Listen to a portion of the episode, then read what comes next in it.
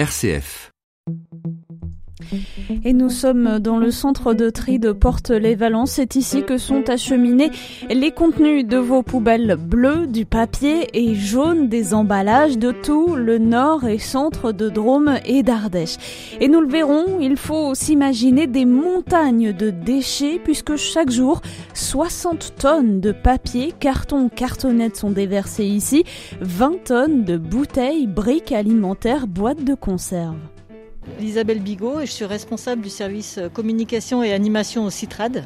CITRAD, cela signifie le syndicat des traitements des déchets sur le nord et le centre de la Drôme et l'Ardèche. Tout part en fait euh, de l'habitant, du moment où on va bien ou mal trier euh, sa poubelle. Quel, quel impact ça peut avoir? Pour faire euh, simple, la bouteille en plastique qui est recyclable, il faut que l'habitant euh, la mette dans le conteneur de tri pour qu'elle puisse arriver au centre de tri, être triée et aller dans l'usine pour être recyclée. S'il la met dans la poubelle d'ordures ménagères, la bouteille va aller dans l'usine qui traite les ordures ménagères. Et là, il n'y a pas de procédé qui permet de séparer cette bouteille pour la faire aller dans l'usine qui recycle. Donc si l'habitant ne fait pas ce tri, euh, bah, l'emballage n'aura jamais de seconde vie. D'abord, le tri en France, c'est pas récent. On a l'impression que ça a du mal à rentrer dans les esprits, mais ça commence à dater. Le tri, ça fait longtemps. Effectivement, ça a commencé par le verre. Et euh, pourtant, le verre, on ne peut pas dire qu'on est euh, 100% de, de, recyclage. L'année dernière, on a fait une communication importante sur le verre. On avait encore 3 bouteilles sur 10 qui étaient dans les ordures ménagères. Sur le territoire du Citrad, en 1997, nous avons commencé la collecte sélective. Euh, donc avec euh, différents matériaux. Donc le geste, effectivement, n'est pas, n'est pas nouveau. C'est vraiment une habitude que l'habitant doit prendre euh, dans son quotidien pour faire, pour mettre, voilà, d'un côté les matériaux recyclables et de l'autre bah, ce qui reste au niveau de la poubelle d'ordures. Et quand ça finit dans les ordures ménagères, eh bien c'est enfoui ou incinéré. Xavier Boel est en charge de l'environnement et en particulier des déchets sur la communauté de communes Rhône-Crussol et sur le tri. Oui, le constat est sans appel, nous pourrions faire beaucoup mieux. Mettre du verre dans la poubelle grise, c'est vraiment dommage. Enfin, c'est, c'est une perte. C'est-à-dire que le verre, quand on le met dans la colonne verre, c'est recyclé et c'est recyclable à l'infini et ça coûte beaucoup moins cher. Pour vous, les poubelles, justement, sur votre territoire, ça coûte euh, combien? Pour reprendre l'exemple du verre, cette bouteille de verre, quand on la met dans la poubelle grise, elle coûte beaucoup plus cher que si on la met dans la colonne verte. Et à titre d'exemple, hein, c'est les chiffres de la communauté de communes, ce qui ne sont pas forcément euh, valables partout, mais une tonne d'ordures ménagères résiduelles, la poubelle grise, ça coûte 274 euros, tout compris, la tonne, hors taxe alors que le verre, on est à 11 euros. Donc euh, une bouteille qu'on met dans le, le mauvais bac, c'est x 25 en prix. Un camion, est-ce que c'est le nôtre? Alors, non, c'est pas le nôtre. Toujours pas le nôtre Toujours pas le nôtre. Oui, il va arriver. On attend en fait un camion euh, qui a fait la collecte euh, ce matin sur votre territoire, qui va venir euh, déposer ce qu'il a, ce qu'il a ramassé. C'est ça, ils ont collecté ce matin et donc ils viennent vider au Citrate, au centre de tri du Citrate à Porte-les-Valences, la poubelle bleue, la poubelle jaune. Si on faisait bien les choses, chacun, on pourrait réduire nettement le poids de nos poubelles. On pourrait en tout cas réduire le poids de la poubelle grise, la poubelle de résiduelle. Parce que hum, quand on fait ces fameuses caractérisations, on se rend compte que dans cette poubelle grise, aujourd'hui, il y a encore plus de 65% de déchets qui ne devraient pas y être, comme du papier, comme des emballages plastiques, des conserves.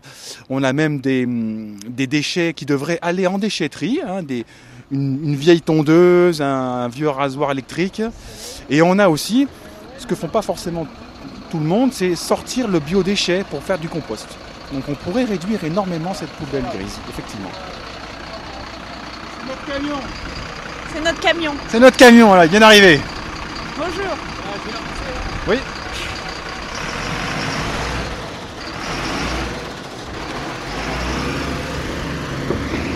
Donc, ce camion est rempli euh, de quoi et il arrive d'où? Alors, il est rempli de, de tri, euh, bleu et jaune, papier, carton et emballage plastique. Et il vient de, de, de Guerre-en-Grange. Il passe un portique, expliquez-nous là ce qu'on est en train de voir. C'est la pesée en fait. Chaque camion est pesé en entrée et en sortie. Et comme ça, on connaît exactement le, tonnage du camion, enfin des, produits qui sont dans, le camion.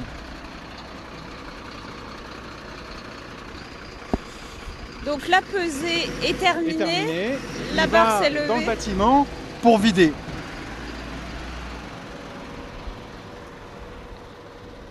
On va lui dire bonjour Oui. Bonjour.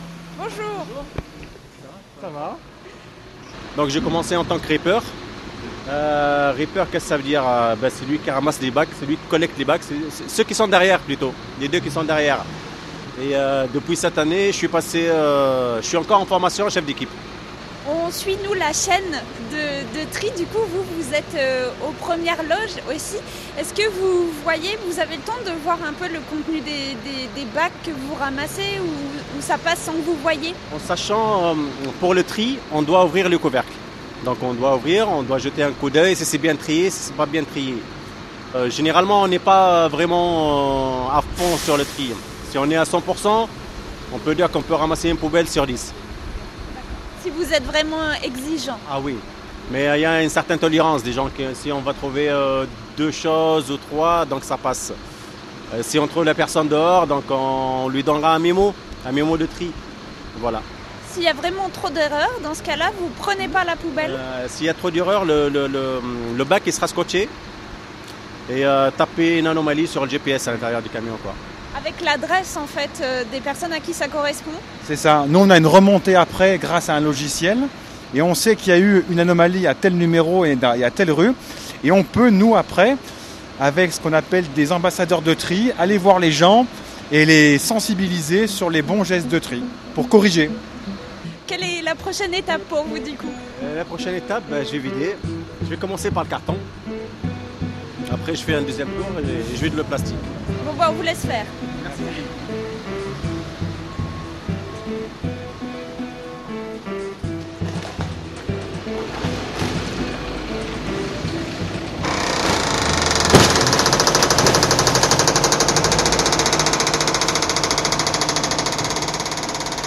que vous pouvez nous décrire ce qu'on voit?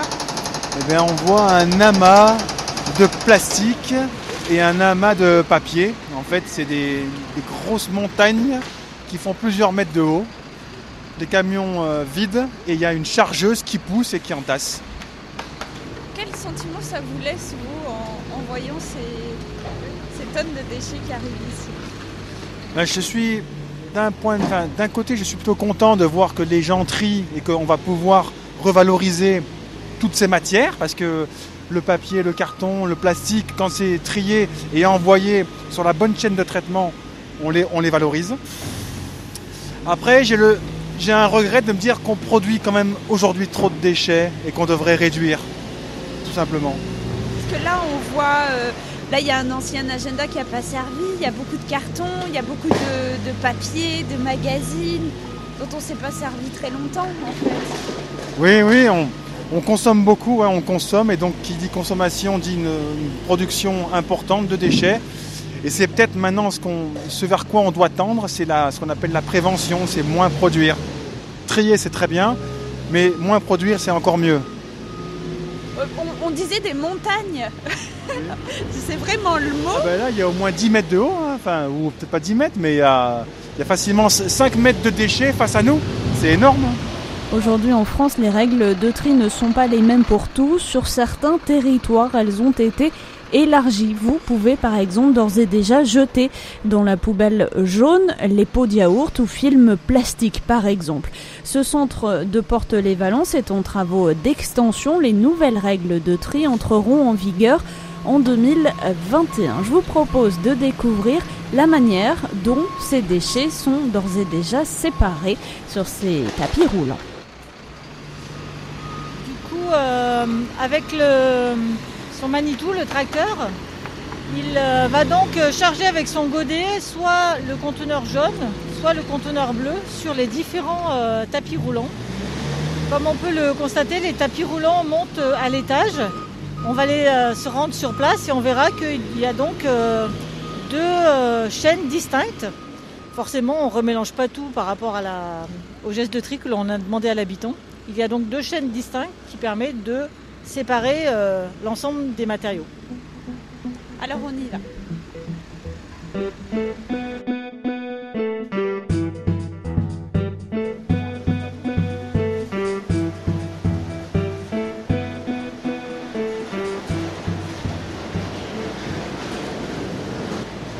On était euh, en bas, on voit le Manitou qui est en train de, de charger euh, son chargement pour les déposer sur le tapis roulant. On en est là.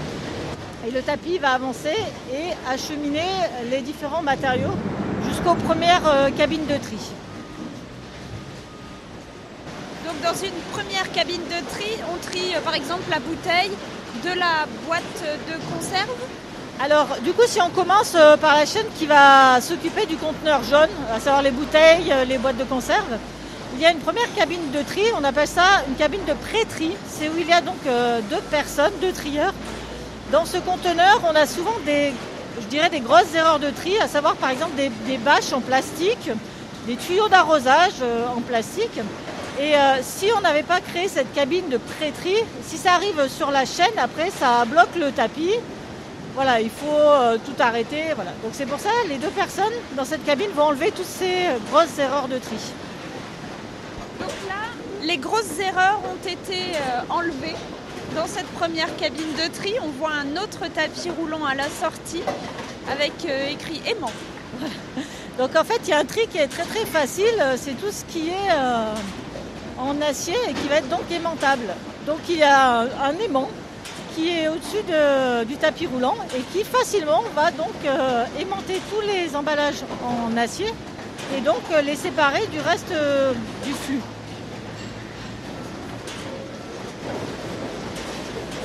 Après, il y a euh, trois machines, ce qu'on appelle des trieuses optiques.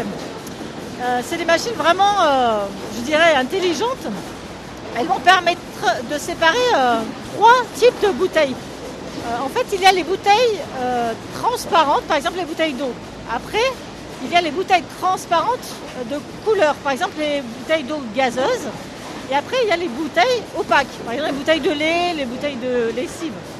Ce sont trois usines différentes qui recyclent euh, ces trois types de bouteilles. Parce qu'ils vont en faire différentes choses. Par exemple, les bouteilles transparentes, ils vont les recycler, mais ils en font des bouteilles à usage alimentaire, où ils vont remettre par exemple du jus de fruits. Euh, ils ne pouvaient pas faire cette démarche avec les bouteilles qui ont contenu par exemple euh, du canard WC ou des choses comme ça. C'est pour ça qu'il y a trois, trois tris différents.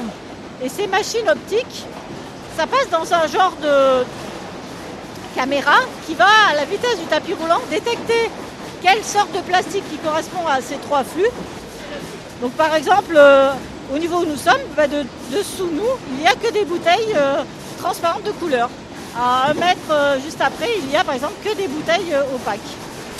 Et ces bouteilles euh, plastiques seront ensuite euh, broyées et redeviendront bouteilles plastiques. Là encore, si le tri a par l'habitant été bien réalisé. Aujourd'hui en France, 89% des Français trient, mais seulement la moitié le font de manière systématique. Résultat, 58% des bouteilles en plastique sont aujourd'hui recyclées.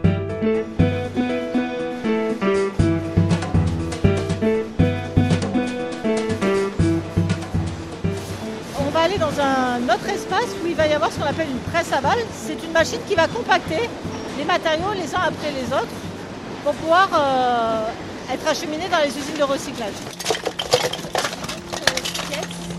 Qu'est-ce qu'on voit là? Alors, euh, du coup, maintenant, nous sommes dans l'espace euh, où il y a ce qu'on appelle la presse à balles.